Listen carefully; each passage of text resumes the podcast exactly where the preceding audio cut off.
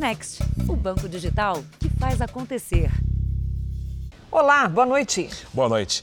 Começamos esta edição falando sobre uma nova droga que tem se espalhado pelas cadeias. É a chamada K4. A maconha é feita em laboratório. Dados obtidos com exclusividade pelo Jornal da Record mostram que as apreensões dessa substância cresceram mais de mil por cento durante a pandemia nos presídios paulistas.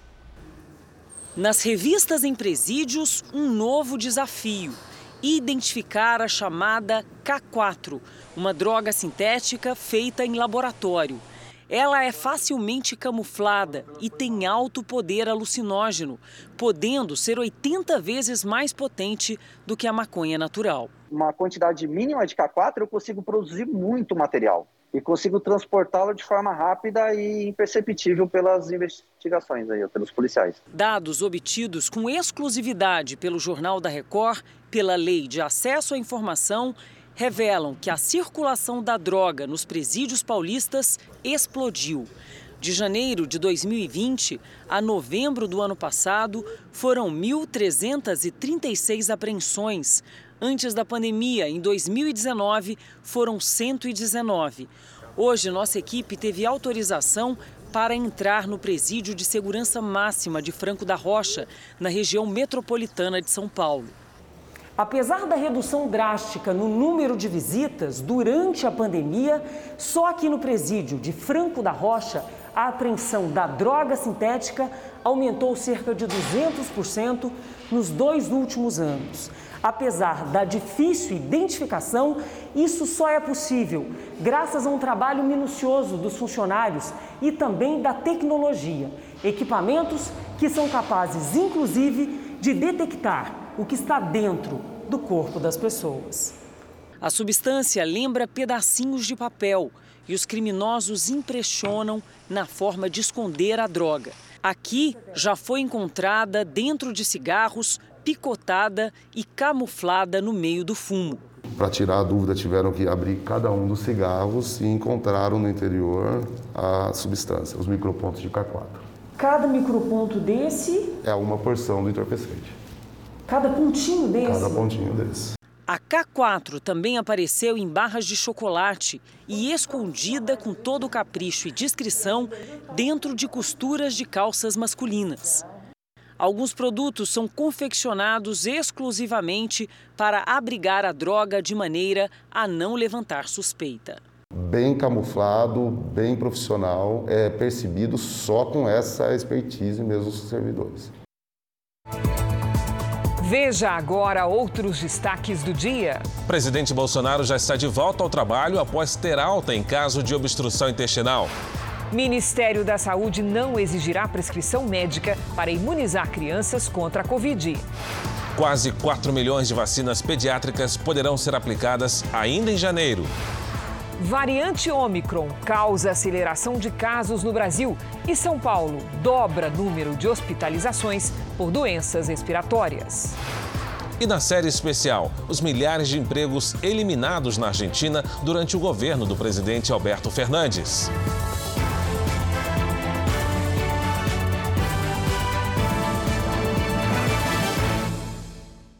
Oferecimento Bradesco. Em 2022, compartilhe o seu brilho.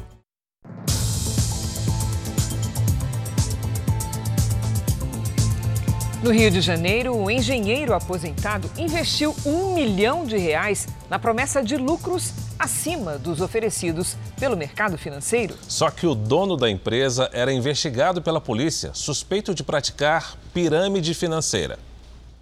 O shake de mentira em alta velocidade é Tiago Aquiles de Souza Braga. E para a polícia, a viagem foi bancada com dinheiro de golpes. Tiago Aquiles se apresenta como investidor e já estava no radar das autoridades depois que um dos sócios dele passou a ser investigado por suspeita de participação em um esquema de pirâmide financeira. O Jornal da Record mostrou no ano passado que a dupla teria convencido centenas de pessoas a investir 14 milhões de reais em bitcoins, criptomoeda que não é regulamentada no país. Tiago se desfez da sociedade e criou uma nova empresa. Foi em busca dos clientes prometendo o mesmo, lucros acima dos praticados pelo mercado. Com aparência de legalidade, conseguiu convencer um engenheiro aposentado a investir um milhão de reais no negócio. Lindolfo de Carvalho Dias tem 91 anos e acreditou nas promessas de Tiago. Ele é membro da Academia Brasileira de Ciências. A família do aposentado percebeu a fraude e acionou a polícia ele realmente está abalado, abalado, porque realmente é, uma pessoa perder um milhão de reais não é como perder 10 mil reais. Eles são estelionatários. Espero que a, justiça seja feita realmente, que eles sejam venham a ser penalizados. A defesa de Tiago afirma que ele vai devolver o dinheiro. Hoje o Tiago está inadimplente com o senhor Lindor, mas não quer dizer que essa inadimplência é um crime de estelionato. O Tiago já está buscando os meios, sabe? Que agora em fevereiro eu acredito que isso vai sanar. Daisy entregou 100 mil reais ao investidor que ostenta luxo nas redes sociais. O dinheiro sumiu. É revoltante a, a cara de pau dessas pessoas de postarem a felicidade deixando um rastro, sabe, de, de dor de, nas, nas outras pessoas. Umas pessoas dessas merecem o quê? Os promotores já pediram a prisão preventiva de Tiago e de outras cinco pessoas. Depois que essa empresa fica, entre aspas, é, com o nome já descredenciado perante a população, eles mudam de empresa e recomeçam o golpe, qualquer lucro, entre aspas, obtido de forma simples, fácil, no mínimo é para desconfiar. Em São Paulo, as novas internações por síndrome respiratória aguda grave dobraram no período de 23 dias. O número se refere a casos de Covid, mas também de gripe e de outras doenças respiratórias. O estado também tem 110 casos de dupla infecção pelo coronavírus e pelo influenza, que causa gripe. Ao mesmo tempo, a vacinação avança. Quase 80% dos moradores do estado tomaram pelo menos duas doses da vacina contra a Covid-19. E a alta nos casos de doenças respiratórias tem causado uma corrida às farmácias em busca de remédios para tratar os sintomas gripais. Antônio e a esposa pegaram gripe. O casal foi logo para a farmácia. Eu já tive a Covid antes e ela não doía tanto no meu corpo como agora. Essa gripe não tem uma melhora assim para dizer, estou sarando, não. A procura por medicamentos para tratar febre, coriza e dor de cabeça disparou em farmácias de todo o país nos últimos 15 dias. Nesta, o aumento das vendas foi de 40%. A alta demanda foi considerada inesperada pelo setor e coincidiu com um período de recesso da indústria farmacêutica, quando funcionários da linha de produção entram em férias coletivas. A Associação Brasileira de Redes de Farmácias e Drogarias, Abrafarma, informou que não tem dados oficiais ou notificações das redes sobre uma falta generalizada de medicamentos. Nesta drogaria em São Paulo, o medicamento indicado com mais frequência pelos médicos para tratar pacientes com influenza está em falta. O genérico tem, mas só por encomenda são 33 caixas para atender clientes das lojas em todo o estado. Como eu estava muito mal, a gente foi pesquisar em várias em várias, várias farmácias. Eles não tinham. E aí falaram: ah, tem numa rua X, na farmácia da rua X. E aí meus pais foram lá. O remédio aqui na internet está por uns 170 reais, 185, assim, no máximo, estourando. Eles estavam cobrando 400. Na rede pública estadual, os estoques estão abastecidos, mas os médicos têm priorizado alguns grupos de pacientes. Os especialistas alertam que a situação pode induzir a automedicação, o que não é indicado. É, nós estamos no momento que todas as pessoas estão sensibilizadas com as infecções respiratórias e, eventualmente, tomando condutas exageradas. De toda forma, muitas vezes isso pode levar a malefícios. A automedicação está relacionada com efeitos colaterais e a prescrição deve ser feita por um médico. No Rio de Janeiro, a Anvisa e a Secretaria Estadual de Saúde confirmaram no final da tarde que 81 pessoas estavam com Covid a bordo de um navio de cruzeiro. São 61 tripulantes e 20 passageiros. Todos os passageiros desembarcaram. Renato foi um deles. O advogado só descobriu sobre os casos de Covid no navio depois que a esposa encontrou uma área isolada na embarcação. Nós perguntamos, né? Olha, por que, que essa área. Ah, são as pessoas de Covid. Quantas pessoas é, estão acometidas desse quadro? Não sabemos. Uma surpresa também para a Júlia. A gente ficou sabendo de uma hora para outra que a gente teria que voltar para o Rio, porque eles falaram simplesmente pra gente que era por causa dos dados ambientais da Bahia, do sul da Bahia, né? Tinha algum caso de Covid no navio, fiquei sabendo agora. A empresa MSC informou que seguiu todos os protocolos de segurança. Na carta distribuída aos passageiros, a empresa disse que suspendeu a viagem do navio por causa de medidas restritivas impostas pelas autoridades baianas e por limitações operacionais causadas pela recente evolução da pandemia. A Anvisa também afirmou que segue monitorando outros quatro navios de cruzeiros. Todos os passageiros, infectados ou não, vêm sendo orientados a cumprir isolamento e monitorar possíveis sintomas. Quem não for residente do local de desembarque será levado para hotéis. Mais de 10 mil pessoas seguem nos navios que ainda estão pela costa brasileira. Pelo menos um deles com desembarque confirmado para amanhã no Porto de Santos. Em nota, a MSC Cruzeiros informou que irá suspender até 21 de janeiro todas as operações nos portos do Brasil para obter maior alinhamento com o governo federal, a Anvisa e outras autoridades de saúde. Nos Estados Unidos, a volta às aulas tem sido marcada por discussões sobre os protocolos de segurança nas escolas. Em Chicago, que tem o terceiro maior distrito escolar do país, as aulas foram canceladas depois de uma disputa entre os professores e a prefeitura. Os professores de escolas públicas de Chicago decidiram em votação que as aulas serão online a partir de agora, para tentar proteger estudantes e profissionais de ensino. Essa prefeitura avisou que os profissionais que não comparecerem aos locais de trabalho não vão receber o pagamento. Como resultado, as aulas de mais de 330 mil alunos foram canceladas.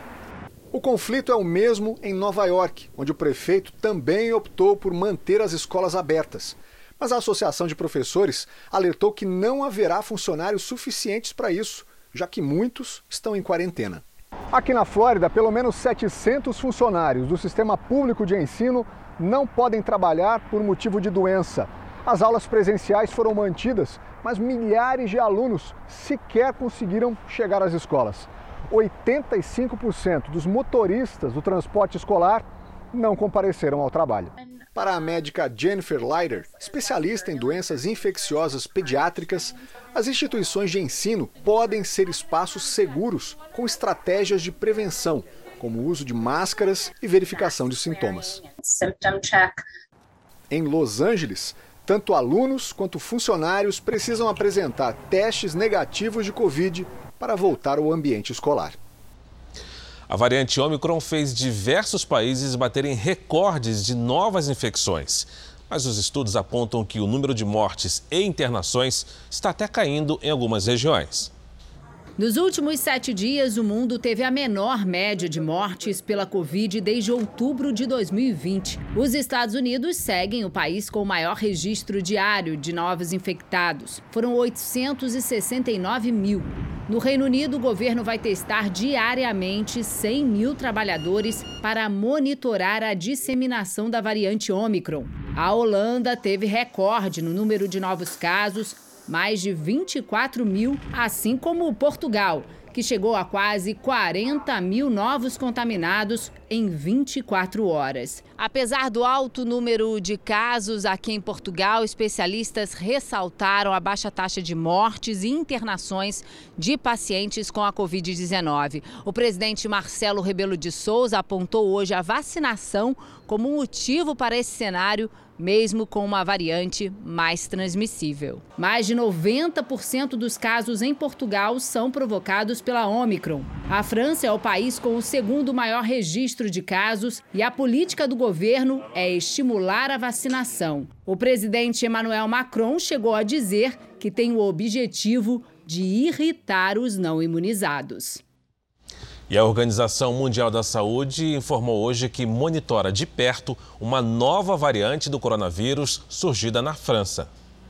Veja a seguir: presidente Bolsonaro tem alta e vai seguir uma dieta especial pelas próximas semanas. E também, com a falta de empregos no governo de Alberto Fernandes, muitos argentinos tiveram que morar nas ruas.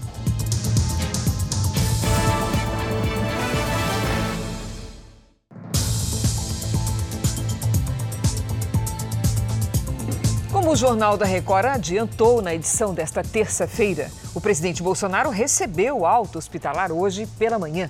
Ele havia sido internado no começo da semana por causa de uma obstrução intestinal. Bolsonaro já está em Brasília e terá que seguir uma dieta especial pelos próximos dias.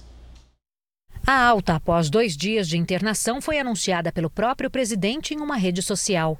Antes de deixar o hospital em São Paulo, ele conversou com jornalistas.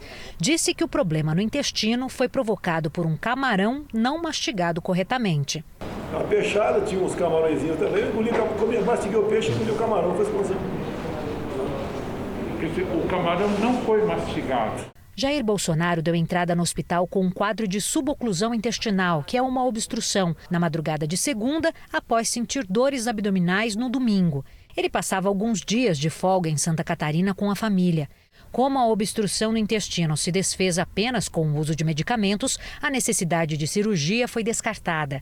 O médico Antônio Macedo, que acompanha o presidente desde o atentado com faca em 2018, explicou a decisão. Foi descartada a cirurgia porque depois que foi passada a sonda gástrica para descomprimir o estômago, saiu um grande volume de líquido do estômago.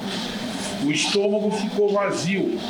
Então o peristaltismo, que é o movimento intestinal, retornou e empurrou aquele bolo que estava parado, fica exatamente aqui do lado esquerdo, é sempre aqui o problema, onde tem mais aderências, empurrou e o presidente começou a ter uma normalização da função intestinal.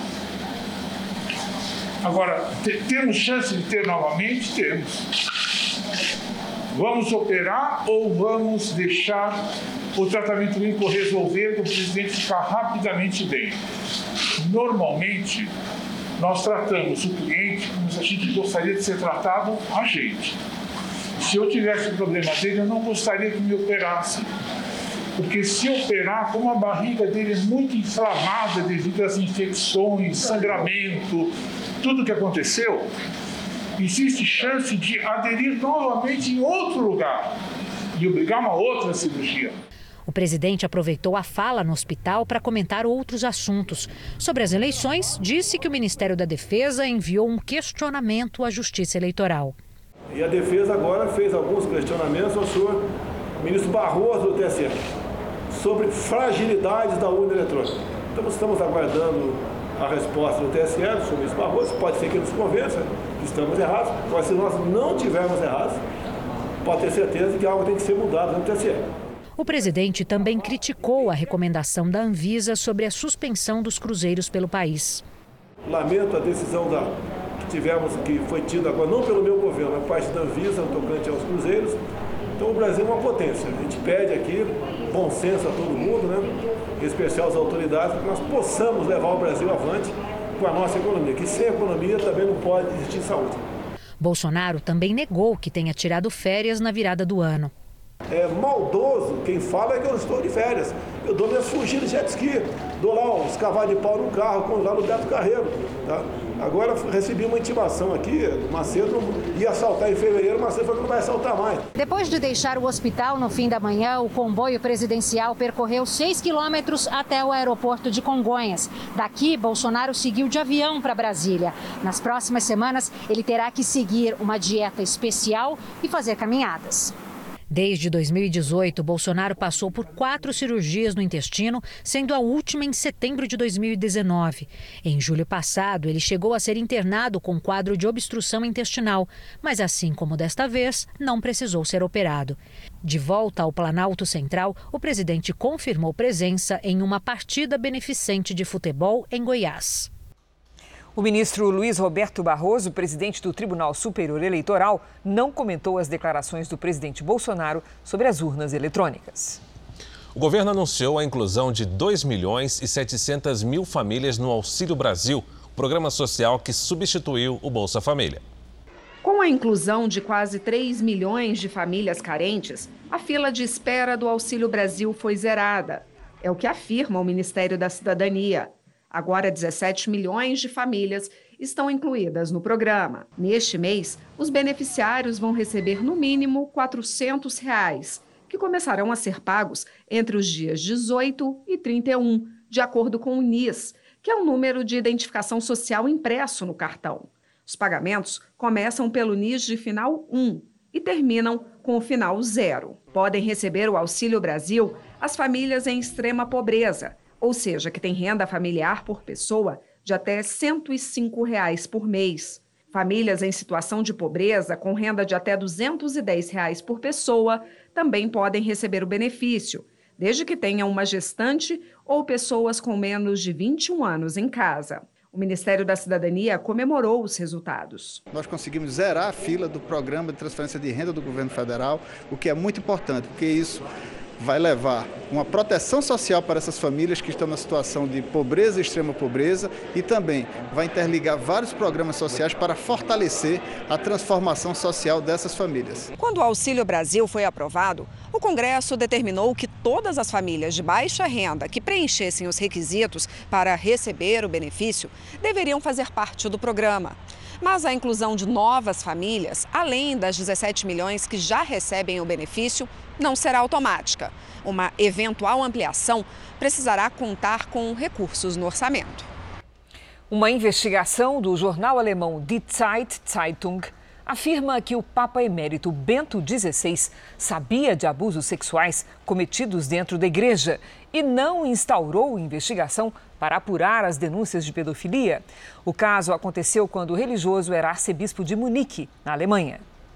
A reportagem afirma: o caso de um padre mostra como a Igreja Católica encobriu o abuso sexual contra crianças. Documentos internos de Munique e Roma provam isso e incriminam o Papa Emérito Bento XVI. O caso aconteceu na década de 1980, quando Josef Ratzinger, o futuro Papa Bento XVI, era arcebispo de Munique. Segundo o jornal, um jovem capelão teria abusado de pelo menos 23 crianças e adolescentes entre 8 e 16 anos. De acordo com o documento citado pelo jornal, o então arcebispo Josef Ratzinger e seus subordinados tinham conhecimento das denúncias. E nenhuma investigação preliminar ou processo criminal foi aberto. O suspeito teria sido acolhido na diocese comandada por Ratzinger. Os documentos citam o Papa emérito várias vezes, sempre relacionando a falta de uma investigação criminal sobre os abusos e os crimes de pedofilia. Ao jornal, o secretário de Bento XVI respondeu: ele não tinha conhecimento dessas acusações. O nome do padre que teria abusado de crianças não foi divulgado. No jornal, ele aparece como Peter H. Josef Ratzinger, o Papa Bento XVI, comandou a Igreja Católica entre 2005 e 2013, quando renunciou. Aos 94 anos, ele vive como Papa Emérito. Nos Estados Unidos, 13 pessoas morreram em um incêndio. O fogo atingiu uma casa em um bairro pobre da Filadélfia, no estado da Pensilvânia. Entre as vítimas estão sete crianças. Os bombeiros afirmam que os detectores de fumaça da casa não dispararam. Os bombeiros também trabalharam por quase uma hora até controlar as chamas. Oito pessoas foram salvas.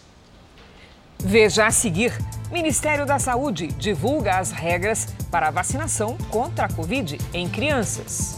E na série especial, inflação e desemprego. Com a combinação do atual governo, um em cada dez argentinos vive hoje na miséria.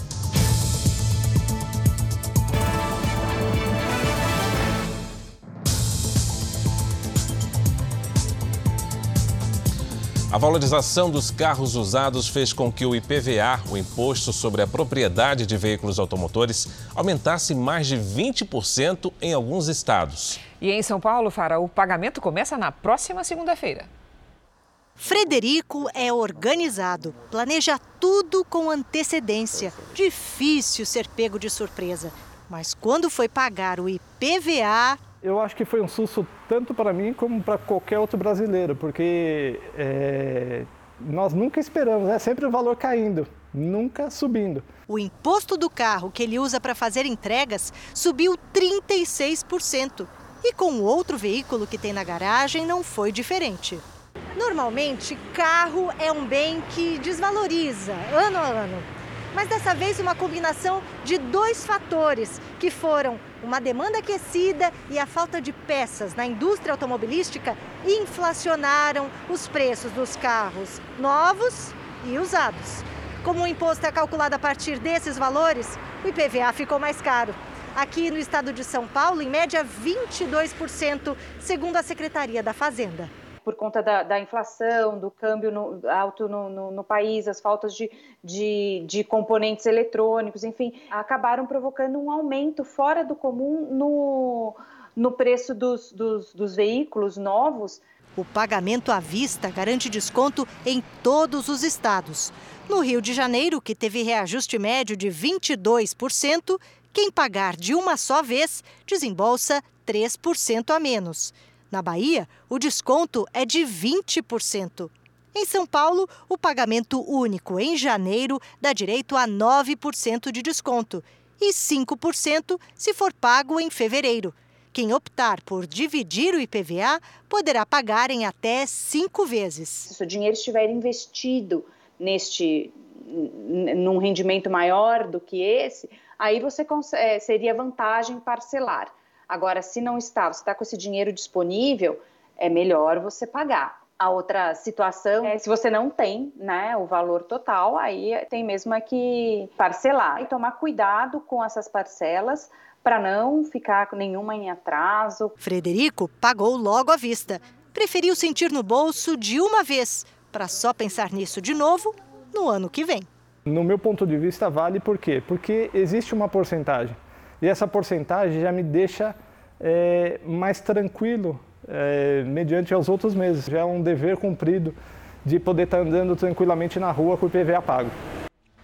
Os casos de gripe de Covid têm aumentado a ocupação de leitos nos hospitais da rede pública de todo o país. Em Belo Horizonte, por exemplo, os leitos de enfermaria no SUS para a Covid estão com lotação máxima. Foi preciso abrir os postos de saúde à noite para tentar dar conta da demanda. Nove das 152 unidades de atendimento da capital mineira, que antes fechavam às 5 da tarde, agora encerram o expediente só às 10 e meia da noite, de segunda a sexta, e às 10 nos fins de semana. Em Minas Gerais, os casos de Covid praticamente dobraram nas últimas 24 horas de 2.410 saltaram para 4.585, 191 testes positivos por hora. As explicações prováveis para isso são a, a grande movimentação das pessoas no final do ano e, adicionalmente, uh, entra uma nova cepa, a Omicron, uma variante que tem alto poder de disseminação, de infecção entre as pessoas. O aumento nas internações tem sido registrado em várias partes do país. Em Salvador, o índice de ocupação de leitos de UTI para Covid está em 62%. Ontem era de 56%. Florianópolis tem mais de 70% de ocupação e Campo Grande, em Mato Grosso do Sul, está com mais de 86% dos leitos de Covid ocupados. Na Grande São Paulo, a taxa de ocupação é de quase 35%. Aqui em Belo Horizonte não há mais leitos públicos de enfermaria disponíveis para Covid e gripe. Hoje a prefeitura anunciou a abertura de 70 novas vagas para tentar diminuir a fila de espera por atendimento. Márcia conseguiu a radiografia para a filha, mas falta o médico para diagnosticar se a menina de 8 anos está com gripe ou Covid. Sentindo muita falta de ar, né? Desconforto no corpo, nariz entupido e muita febre. E os testes de farmácia para Covid-19 e influenza também estão em falta em várias cidades brasileiras. Depois das festas de fim de ano, a procura por testes de Covid-19 e de influenza aumentou nos postos de saúde cariocas. Nesta quarta-feira, longas filas se formaram no Parque Olímpico, onde um centro foi montado para atender a população. Aqui em Porto Alegre, a situação não é diferente. Farmácias temem pela falta de material para a aplicação dos testes. Mas a Prefeitura de Porto Alegre informou que vai aumentar a testagem da população a partir da próxima sexta-feira, Por enquanto, o tempo médio de espera por atendimento pode chegar a quatro horas. Está demorando muito, eu estou desde segunda-feira correndo atrás. Eu fui todos os postos. A Santa Casa, em Porto Alegre, registrou crescimento de 46% na procura pelo teste nos últimos 20 dias. Nesta rede de farmácia, o aumento já é de 80% na comparação com dezembro. A demanda está muito alta, principalmente agora no final do ano, né, depois das festas. As pessoas que estão vindo testar, alguém próximo positivou. O Raj passou o Réveillon com a família. As dores no corpo fizeram ele procurar por testagem para a Covid. É negativo. As festas de final de ano é, contribuem né, para a disseminação tanto do Covid quanto influenza. Né? E as pessoas estavam com muita vontade de se encontrar, encontrar familiares e amigos, e de uma certa forma houve um certo relaxamento das medidas. Vamos agora com a opinião do Augusto Nunes. Boa noite, Augusto. Boa noite, Cris. Boa noite, Fara. Boa noite a você que nos acompanha. O Ministério da Saúde precisa melhorar urgentemente a qualidade das informações que divulga sobre a pandemia de coronavírus no Brasil. Sabe-se, por exemplo, que a curva desenhada por novas infecções é ascendente, mas falta medir com precisão a velocidade da onda de contaminações. Também faltam dados confiáveis que permitam identificar as variantes que vêm provocando o surto em expansão. Como a média móvel de óbitos continua abaixo de 100 por dia, supõe-se que a Omicron seja a dominante. Ela é pouco letal. Mas não é hora de suposições, é hora de informações corretas. Portanto, também é necessário aperfeiçoar de imediato o conteúdo dos relatórios diários que as secretarias de saúde estaduais remetem ou deveriam remeter ao Ministério da Saúde. As informações só alcançarão o nível desejado com a realização intensiva de testes e exames que ainda são vistos como coisa dispensável. Não são. Para ganharem a guerra, os responsáveis pelo combate à pandemia precisam enxergar com nitidez o rosto do inimigo. O ex-governador de São Paulo, Márcio França, do PSB, foi alvo hoje de uma operação policial. As investigações apuram supostos desvios na área da saúde que podem chegar a 500 milhões de reais. A operação reuniu o Ministério Público, a Corregedoria Geral da Administração e a Polícia Civil de São Paulo. Entre os crimes investigados estão formação de quadrilha, lavagem de dinheiro e peculato, que é o desvio de verba realizado por servidor público. 34 mandados de busca e apreensão foram cumpridos na Grande São Paulo e nas regiões de Araçatuba, Bauru, Baixada Santista, Campinas e Presidente Prudente, todas no estado de São Paulo. Entre os alvos estão endereços ligados ao ex-governador Márcio França, do PSB. Ele governou o estado em 2018, depois de Geraldo Alckmin renunciar para concorrer à presidência da República. Segundo a polícia, a operação de hoje apura desvios em três equipamentos de saúde do litoral paulista, base do ex-governador Márcio França. Os nomes dos hospitais e das pessoas investigadas não foram revelados porque o processo corre em segredo de justiça. Em um vídeo, França se diz inocente e acusa a operação de ter fins eleitorais. Contra mim, ela é apenas uma operação política. Eu estou há 40 anos na vida pública, estou acostumado com injustiça. O Brasil está cansado de injustiça. A polícia nega qualquer objetivo político. O trabalho de hoje ele é fruto de uma investigação que tem como reflexo atos de polícia judiciária que tiveram início há dois anos, investigação brilhantemente conduzida pela Divisão de Investigações Especializadas, o DEIC do DEI Inter 10. Lá, foram produzidos é, atos de polícia judiciária, recolhidos indícios e provas que remetiam à atuação de uma organização criminosa em Santos. Essa é uma nova fase da Operação Raio X, que teve as investigações iniciadas em 2018 e foi deflagrada em setembro de 2020, com o objetivo de desarticular um grupo acusado de desviar recursos públicos de unidades de saúde administradas por organizações sociais. Na ocasião, 70 pessoas foram denunciadas e mais de 50 presas, entre políticos, funcionários públicos e empresários. Os investigadores calculam que cerca de 500 milhões de reais, que deveriam ter sido investidos em hospitais e no combate à Covid-19, foram desviados. Vamos falar agora sobre as chuvas. Em Goiás, 2.500 famílias estão completamente isoladas. Ao menos 30 pontes foram levadas pela força da água. Alimentos e remédios estão sendo transportados pelo Corpo de Bombeiros de helicóptero e de canoas. A única rodovia asfaltada que dá acesso ao município de Cavalcante, a 500 quilômetros de Goiânia, foi interditada por conta de uma erosão. O desvio, de cerca de 300 quilômetros e que passava pelo estado do Tocantins, agora está desse jeito, intransitável. Já são quase 60 dias de chuvas intensas. A gente não é fácil para passar, para buscar alimento na rua, buscar as coisas, remédios aí dificulta tudo, né? Porque já começa a faltar alimento no mercado, coisa no mercado para as pessoas, e tudo dificulta, porque a volta é maior, o preço das coisas aumenta mais um pouco também. Então a situação nossa hoje é essa. Alimentos e medicamentos estão sendo levados pelo Corpo de Bombeiros, de helicóptero e canoas. Cerca de 30 pontes foram levadas pela chuva. Nas principais, os voluntários fizeram cordões humanos para carregar as doações. Os temporais atingem principalmente as regiões norte e nordeste de Goiás. 15 municípios decretaram situação de calamidade. Em Posse, por exemplo, já choveu mais de 600 milímetros, mais do que o dobro do que era esperado para o período.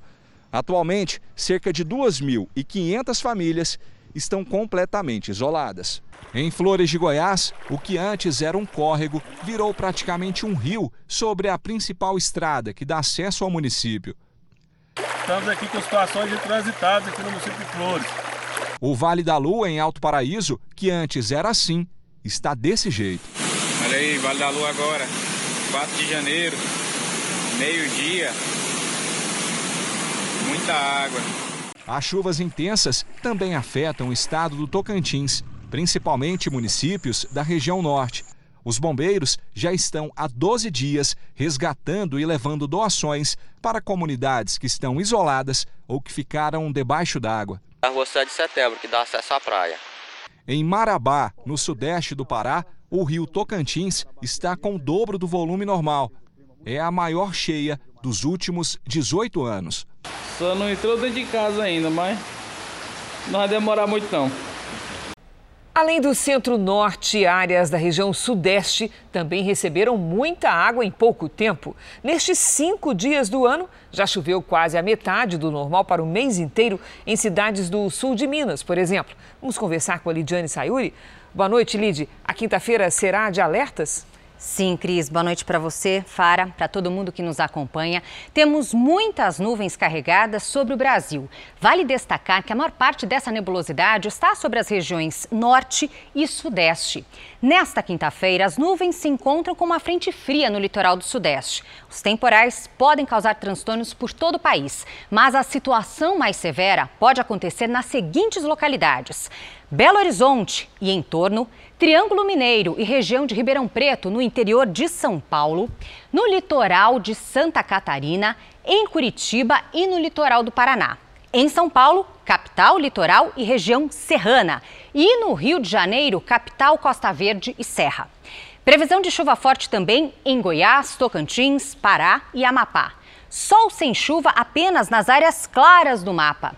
Em Boa Vista, calorão de 36 graus. Em Fortaleza, chuva rápida com 31. Em Brasília, dia chuvoso com 25. No Rio, mais chuva com 29. E em Curitiba, faz até 23. Em São Paulo, aquele tempo fechado, com máxima tarde de 25 graus. Em Porto Alegre, muitas nuvens sem chuva, máxima de 27. Em Teresina, 34 com chuva à tarde. Em Aracaju, chuva rápida com 31. Chegou o momento do tempo delivery. O Gilberto e o Onésio estão de olho na previsão para a capital da Bahia, Lidiane. Opa, vamos lá, Fara. Seguinte, Gilberto Onésio, a quinta-feira em Salvador vai ter chuva rápida à tarde, com 32 graus. A partir de sexta, inclusive no fim de semana, como você perguntou, Onésio, pode chover a qualquer hora com trovoadas. Máxima de 29. O Odaí pede previsão para Morro Redondo, no Rio Grande do Sul. Vamos para lá. Odair, esta quinta ainda tem chance de chuva fraca a qualquer hora, máxima de 23. A partir de sexta, o tempo fica firme e a temperatura, olha só, sobe só um pouquinho. Participe também do Tempo Delivery pelas redes sociais. Mande a sua mensagem com a hashtag você no JR. Até amanhã, gente. Obrigada, Lidy. Boa noite, Lidy. O Ministério da Saúde divulgou hoje as regras para a vacinação de crianças contra a Covid. Os pais não precisarão apresentar receita médica para imunizar os filhos. As doses pediátricas que poderão ser aplicadas ainda no mês de janeiro chegam a 4 milhões. A vacinação deve começar em 15 de janeiro, 24 horas depois que as doses chegarem. Ao todo, o Ministério da Saúde prevê a imunização de 20 milhões de crianças, de 5 a 11 anos. Em janeiro, 3 milhões e 700 mil doses devem ser aplicadas. O Ministério da Saúde vai encaminhar um ofício aos estados e municípios recomendando a vacinação das crianças, mas sem a necessidade de cobrança da receita médica. Além disso, o Ministério alterou o intervalo entre as doses. A Anvisa aprovou um intervalo de 21 dias, mas a equipe técnica aqui do Ministério recomendou oito semanas entre a primeira dose e a segunda. Que um intervalo a maior de três semanas há uma maior produção dos anticorpos neutralizantes, ou seja, nós temos um benefício maior. E se nós não estamos em um ambiente, no cenário epidemiológico, onde haja uma necessidade premente de se completar o esquema vacinal primário, é muito melhor para qualquer indivíduo que esse intervalo ele se amplie, que não seja de 21 dias, que seja de 8 semanas. A vacinação de crianças será por faixa etária decrescente, ou seja, das mais velhas para as mais novas, com prioridade para as que possuem comorbidades ou deficiências permanentes. Em nome do Ministério da Saúde, eu quero me dirigir nesse momento, especialmente aos pais e mães dessa grande nação, para dizer-lhes que todos aqueles que quiserem vacinar os seus filhos, o Ministério da Saúde vai garantir doses da vacina. E o Ministério da Saúde também cuidará para que é, as normas que foram é, sugeridas ou que foram recomendadas pela Agência Nacional de Vigilância Sanitária é, em relação à aplicação da vacina, elas sejam seguidas na ponta. Né? Em nota, a Pfizer confirmou a entrega de 20 milhões de doses de vacina pediátrica ao Ministério da Saúde até março. Segundo o laboratório, a formulação da vacina contra a Covid para crianças é diferente e o imunizante apresentou eficácia acima de 90% em teste com mais de 2 mil crianças. Em São Paulo, o comitê científico responsável pelo combate ao coronavírus declarou que o carnaval de rua é impensável. Segundo integrantes, tanto os desfiles quanto os blocos de rua são vistos com cautela em razão do risco que promovem ao promoverem aglomerações e assim disseminarem o coronavírus. Também hoje, a Prefeitura de Olinda, cidade famosa pelo carnaval de rua em Pernambuco, decidiu cancelar o evento deste ano. Estes são os destaques do portal R7. Para ler esta e outras notícias, acesse r7.com. Um brasileiro foi a primeira pessoa em Israel a receber um remédio antiviral contra a Covid-19. O economista Simcha Neumark, de 33 anos, começou a tomar o antiviral no último domingo. O brasileiro, que mora em Israel há oito anos, já tinha tomado cinco doses da vacina contra a Covid, mas por causa de uma doença autoimune, não desenvolveu anticorpos contra o vírus. O remédio fez efeito em 15 horas e você vê o, o sintoma desaparecer. Então, eu estava dois dias muito mal, domingo, na segunda-feira, eu já conseguia voltar a trabalhar basicamente no Zoom de novo, porque eu estava eu tava bem. A indicação para tomar o remédio veio da médica dele, a doutora Julie Schleifer. O medicamento, como o antiviral, ele diminui a extensão da, da doença e diminui também a gravidade que pode chegar à doença. Esta quarta-feira, Israel quebrou um novo recorde, registrando quase 12 mil novos casos da Covid-19, o número mais alto desde o início da pandemia.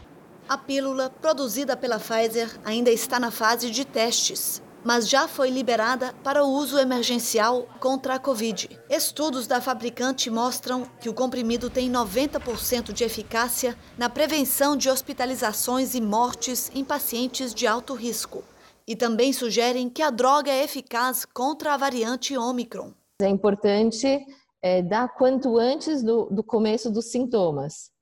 Então, assim, muitas vezes os pacientes esperam cinco, seis dias com sintomas para ir fazer o exame, para ir receber o resultado, e aí, infelizmente, eles já não estão mais dentro das indicações para tomar o remédio. Simha deve passar 20 dias em quarentena. O sérvio Novak Djokovic, o tenista número um do mundo, foi impedido de entrar na Austrália porque não se vacinou contra a Covid. A Austrália exige que as pessoas comprovem a imunização antes de entrar no país. Djokovic havia recebido uma liberação especial para disputar o aberto da Austrália, mas depois o primeiro-ministro do país afirmou que o sérvio teria de provar que não se vacinou por uma razão médica. O tenista teve o visto cancelado e pode ter que deixar a Austrália amanhã. Os advogados dele disseram que vão apelar da decisão.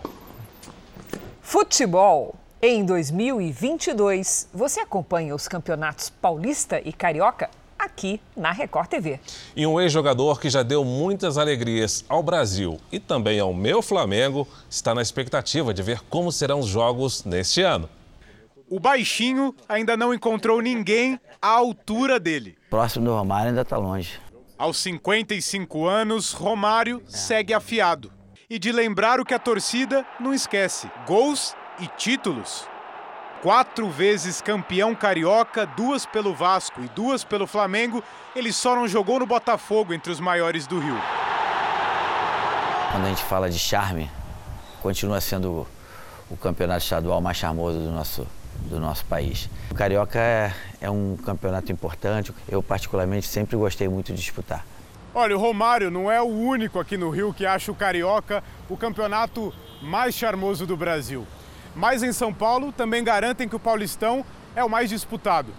No fim, os torcedores é que saem ganhando, porque rivalidade dentro de campo é bom e tem de monte. Lance bonito a gente sabe que também não vai faltar. E olha, os jogadores estão com sede de bola na rede. A Record TV transmite mais uma vez o Campeonato Carioca e nesse ano com um reforço. A Tirson, ex-lateral da seleção e do Flamengo, é quem vai comentar as partidas. E é sempre bom lembrar, em 2022 também tem Paulistão na tela da Record TV. Quem joga, vê o estádio cheio, ouvindo seu nome, tanto contra ou a favor, tem um, uma, uma sensação bem melhor, diferente. Não custa reforçar, né? A Record TV transmitirá os campeonatos Carioca e Paulista já neste mês de janeiro. Na Argentina, milhares de empregos simplesmente desapareceram por causa da crise econômica e das medidas restritivas contra a pandemia. Na série especial de hoje, você vai ver a história de pessoas que foram morar nas ruas recentemente durante o governo de esquerda do presidente Alberto Fernandes.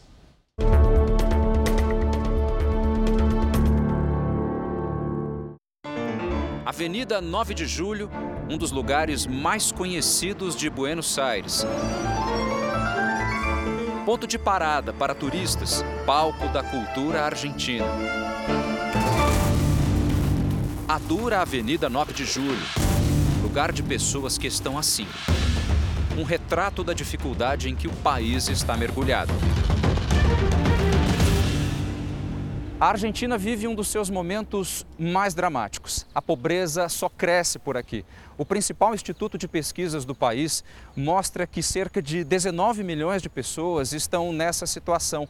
Quatro em cada dez argentinos são pobres. Um em cada dez está na miséria. Para muita gente, a única alternativa é essa aqui: viver nas ruas, pedir ajuda. Há moradores de rua por toda parte de Buenos Aires deitados nas praças, debaixo das marquises, na Praça de Maio, em frente à Casa Rosada, sede do governo argentino. A explicação que o morador de rua encontra para definir a realidade em que vive é direta. Estou em situação de rua. Me ajuda. Que Deus te abençoe, diz a placa carregada no peito. Ele aceita conversar com a nossa equipe. Christian tem 35 anos e há quase dois faz das ruas de Buenos Aires a própria morada. Antes não era assim. Ele tinha um emprego, tinha onde ficar. E com o tema da pandemia. Eu trabalhava numa fábrica de janelas de alumínio, mas com a pandemia, 100 empregados foram demitidos e eu fui junto. O dinheiro acabou e estou na rua. Com voz tranquila, de jeito calmo, Christian conta que a vida nas ruas é algo que o assusta. A rua é muito perigosa, você fica inseguro o tempo todo. Sobre como foi para ele tomar essa decisão, a de pedir esmolas escrevendo um cartaz, ele conta que estava sem alternativas. Foi a única opção. Nunca tive problemas com drogas, nunca tive problemas com a polícia. Não sou criminoso, mas não tenho trabalho. Preciso comer. Nos despedimos. Entre os carros, entre os olhares dos motoristas, Christian segue pelas ruas desta Buenos Aires, que às vezes passa despercebida para quem vem de fora.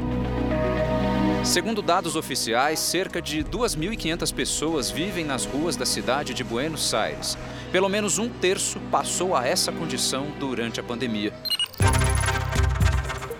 Estamos na Avenida Corrientes, um importante centro cultural de Buenos Aires. Durante a noite, a avenida fica lotada, principalmente por causa dos vários teatros, dos espetáculos em cartaz.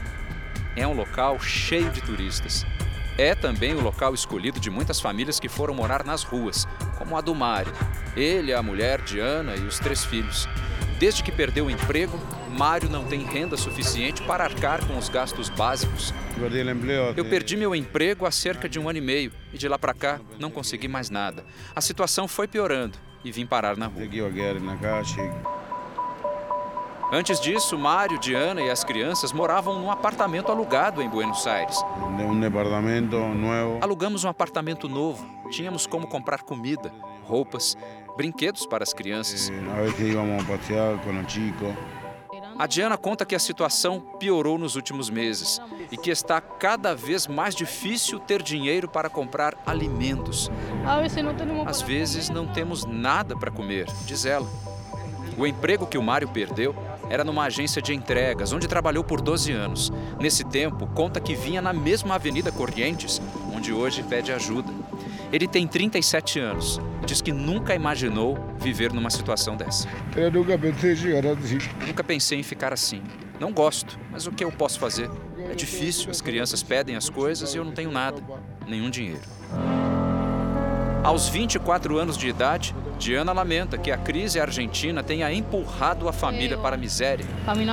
Caminhávamos pelas ruas, parávamos no obelisco. Agora temos que ficar aqui pedindo o que comer. Os filhos de 3, 5 e 8 anos estão sempre juntos dos pais, mas o mais velho deixou de frequentar a escola. O motivo, segundo Mário, é que a família não tem mais um endereço. Diana afirma que parece impossível sair dessa situação de rua e critica o governo de esquerda do presidente Alberto Fernandes. O governo não é bom para os pobres, não nos ajuda. O desemprego é crescente em todo o país. A inflação disparou. No acumulado de 2020, passou dos 50%. O poder aquisitivo do trabalhador cai mês a mês. Em agosto de 2021, a população voltou às ruas pedindo que o governo de esquerda de Alberto Fernandes adote políticas de estímulo à economia e que promova a geração de empregos.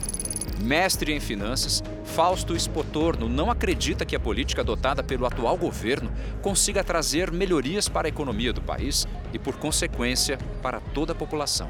O governo argentino hoje não tem nem os recursos políticos nem econômicos para, como para enfrentar reformas estructurais que é o que necessita a economia argentina.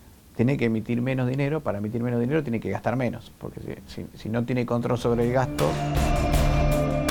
Para o ano que se inicia, a família de Mário espera melhorar de vida. Mas para muitos argentinos que foram morar nas ruas, essa parece ser uma realidade ainda distante.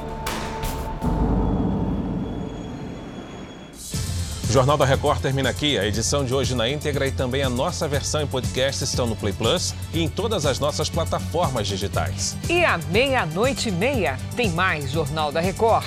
Fique agora com a Bíblia. Episódio de hoje: Jacó vai embora. A gente se vê amanhã. Até lá. Excelente noite para você e até amanhã.